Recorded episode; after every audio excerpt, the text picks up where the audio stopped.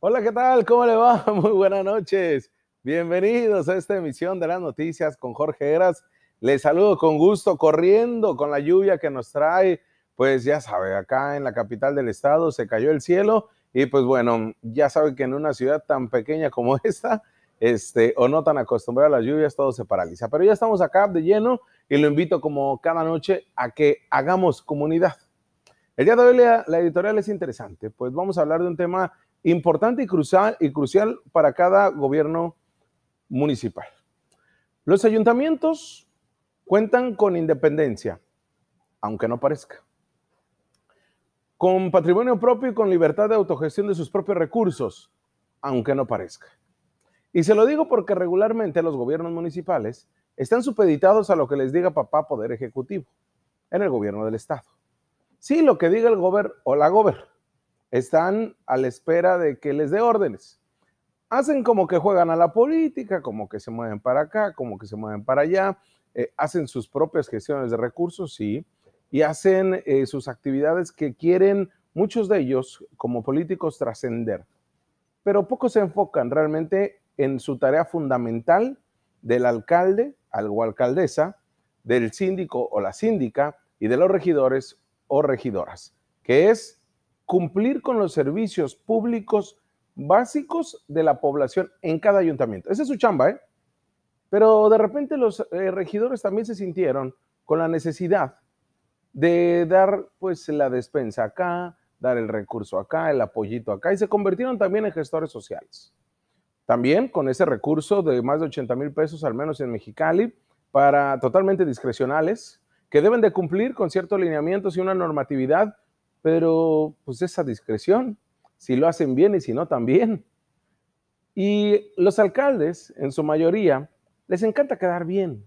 Y en ese mismo papel van la mayoría de los regidores, que al final del día terminan siendo alcahuetes del alcalde o alcaldesa en turno, siempre y cuando sea con los que llegaron por la vía de la planilla. Porque si no, pues ahí usted ve el caso de Mexicali. ¿Por qué tiene tanta dependencia el gobierno municipal del gobierno estatal. Porque los gobiernos municipales dependen del recurso que les manda la federación prácticamente y que les distribuye el gobierno del estado a su antojo. Por ejemplo, Kiko Vega le quedó debiendo más de 250 millones de pesos al gobierno municipal de Mexicali de Morena, pero también le jineteaba el dinero a Gustavo Sánchez Vázquez. Lo mismo sucedió con Ensenada. Ante el equilibrismo financiero que deben de hacer los ayuntamientos, se les ha hecho fácil no pagar sus responsabilidades de retención de impuestos, incluso con el SAT, que le deben de hacer a los burócratas y a todo trabajador del ayuntamiento, o sus obligaciones, todavía peor, con el ISTECAL, o con el Instituto Mexicano del Seguro Social. Vaya, con todos incumplen. Y han incurrido en una serie de ilegalidades al amparo de todos y al margen de la ley. Y esto lo han hecho, pues bueno, miren, sin importar una consecuencia jurídica porque a nadie le han hecho nada. Además de eso, pues bueno, tienen que fortalecer lo que es el cobro de la recaudación de rentas, algo que Mexicali ha avanzado, a diferencia de otros eh, municipios. Y lo ha avanzado desde eh, Jaime Díaz, porque con Panchito nos tocó en Mexicali ese gobierno priista, donde pues se llegó a cobrar tres, eh, bueno, llegaron a pagar solamente tres de cada diez cuentas. ¿eh? Ha ido incrementando con los gobiernos, los ayuntamientos panistas, pero también ahora con el morenista. El concepto de municipio libre surgió durante la Revolución Mexicana y se refiere a esta unidad básica de una división territorial en cada uno de los 31 estados de la República. Los municipios son esa unidad básica de organización administrativa para cada estado, para que las cosas salgan mejor y tengan una cercanía en cuanto a los servicios públicos que se prestan de manera directa. Imagínense, si fuera diferente, el gobernador del estado actual, Jaime Bonilla Valdés, pues jamás tendría una cercanía con los servicios públicos en Mexicali, ¿no? O incluso en el mismo Tijuana. Mientras no se Ensenada hay unas ciertas colonias de Tijuana, lo demás ya no le interesa al gobernador del estado. El municipio eh, se formula a partir de una idea de descentralización de la política política y administrativa, cuya finalidad es el manejo de los intereses colectivos de usted y míos que corresponden a una población de cada territorio y no desde la capital del país o desde el centro de gobierno del Ejecutivo del Gobierno del Estado, para posibilitar así una gestión más eficaz de sus servicios públicos. Obviamente no todos los estados de la República tienen la misma cantidad de municipios. En Oaxaca hay más de 500. En Baja California Sur es el que menos tiene con 5.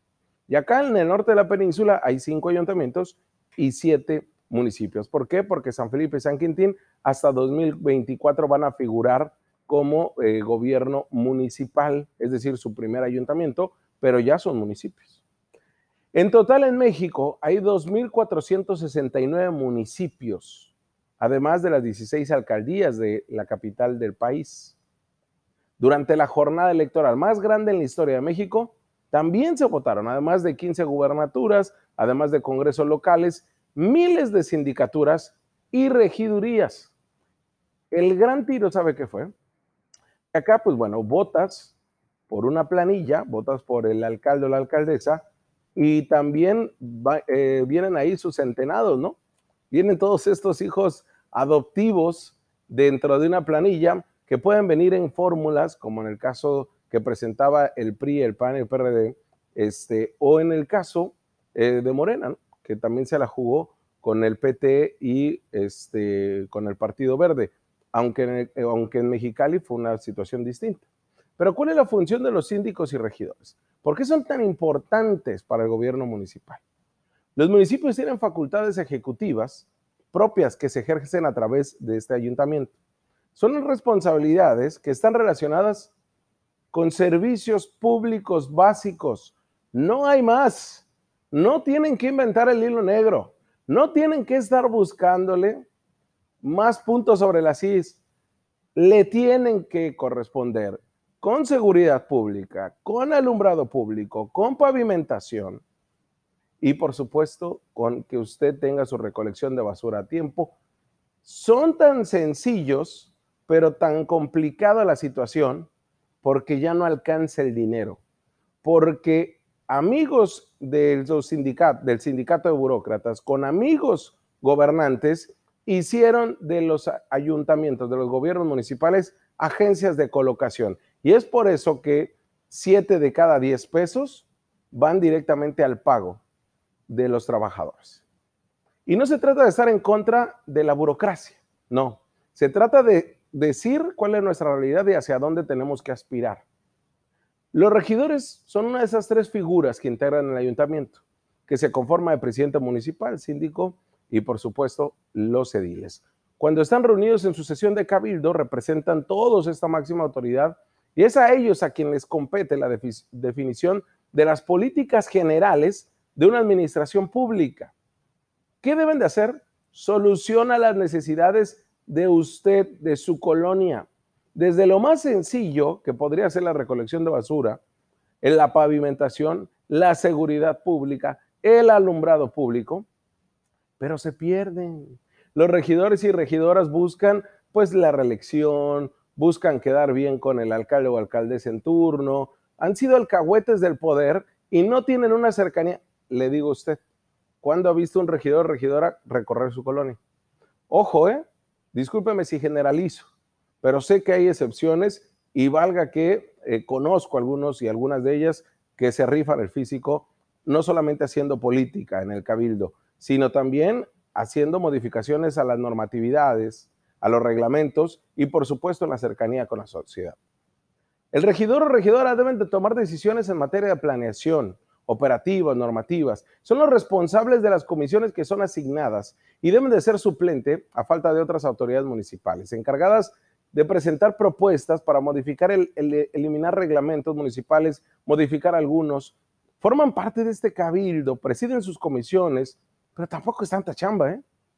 porque realmente deben de representar a la ciudadanía en el ayuntamiento, tanto en el cabildo como en las comisiones que encabezan. Bueno, si es que al regidor se le antoja estacionar en su comisión. Al ser un cargo de elección popular, es decir, fueron elegidos por ustedes, los regidores tienen la principal responsabilidad de cumplir y hacer cumplir la ley. Se ha pretendido reformar las fracciones 1, 2 y octava del artículo 115 de la Constitución Política para que, como sucede en otros ayuntamientos del mundo, con la elección de regidores por distritos. Sí, no solamente elegir a diputados, sino también en la boleta elegir a su regidor por el distrito electoral que le corresponde.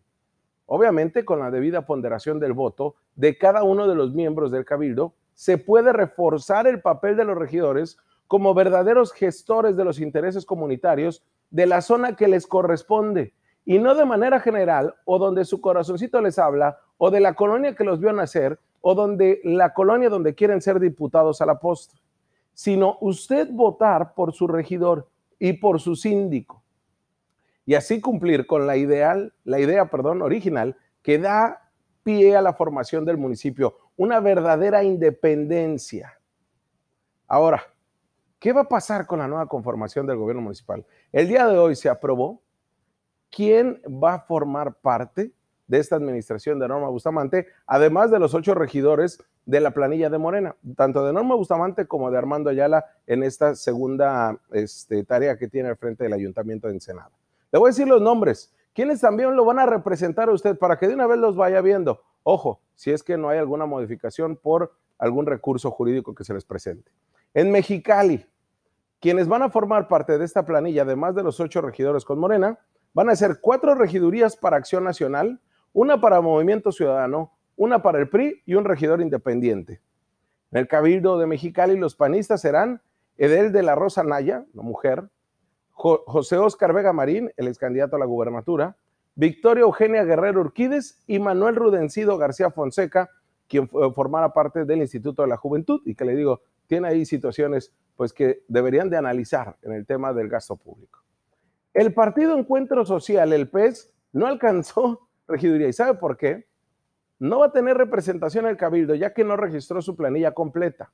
Terminó siendo invalidada, pues por el desastre que traían con los cambios de la candidata a la presidencia municipal, ni siquiera cumplieron con la plantilla en acciones afirmativas, principalmente en las comunidades indígenas. Por lo tanto, se les castigó, como no lo hizo el IE con las diputaciones del PES, porque tampoco cumplieron con las acciones afirmativas el PES en diputaciones y en el tema de comunidades indígenas, pues no cumplieron y por eso se las quitan. Bárbara García Reynoso de Movimiento Ciudadano es la que va a tener este, el juego ahí y el tiro va a ser ahí con Barraza Chiquete. Luis Manuel Martínez Ramírez del PRI, que bueno, eran de estos apestados del PRI que lo querían quitar por janquistas y no, no les resultó le mantienen la militancia y además va a ser el representante de ese partido político. Ismael Rodríguez eh, Pérez, parte de la planilla del candidato independiente Marco Vizcarra. Le decía, el tiro será el movimiento ciudadano. Como de costumbre, los hombres buscan imponerse. Y así el Civiades García Lizardi y Paco Barraza Chiquete ya andan cabildeando para quitarle a la regiduría lo que sería la regidora más joven y quizás hasta la más preparada de todo movimiento ciudadano, junto con Dailín García, ¿eh? ella ahora diputada pero como que acá no les cayó muy bien que fuera Bárbara García y, esperemos no la quiten, si no, será de nueva cuenta la política en su acto más corrupto y más antidemocrático lo que estaría moviendo las alas del movimiento ciudadano. En Ensenada, rápidamente le digo, las regidurías plurinominales serían para Brenda Valenzuela Tortoledo, de Partido Acción Nacional, Alma Antunes García, de Fuerza por México, Norma Angélica Silva Aguirre, del Partido Encuentro Solidario, Miguel Orea Santiago, candidato independiente, y Marisabel Villarreal Camarena del PRI, así como Erika González Piquet del Partido Movimiento Ciudadano. Ellos van a formar parte. Tómale nota, cheque quiénes van a ser de esos dos municipios. Ya fueron definidos. Ahora veremos qué es lo que hacen. Tremendo reto, pero yo sí soy de los que ojalá en un futuro cercano podamos votar por nuestros regidores y por nuestros síndicos. Vamos a una pausa y regresamos.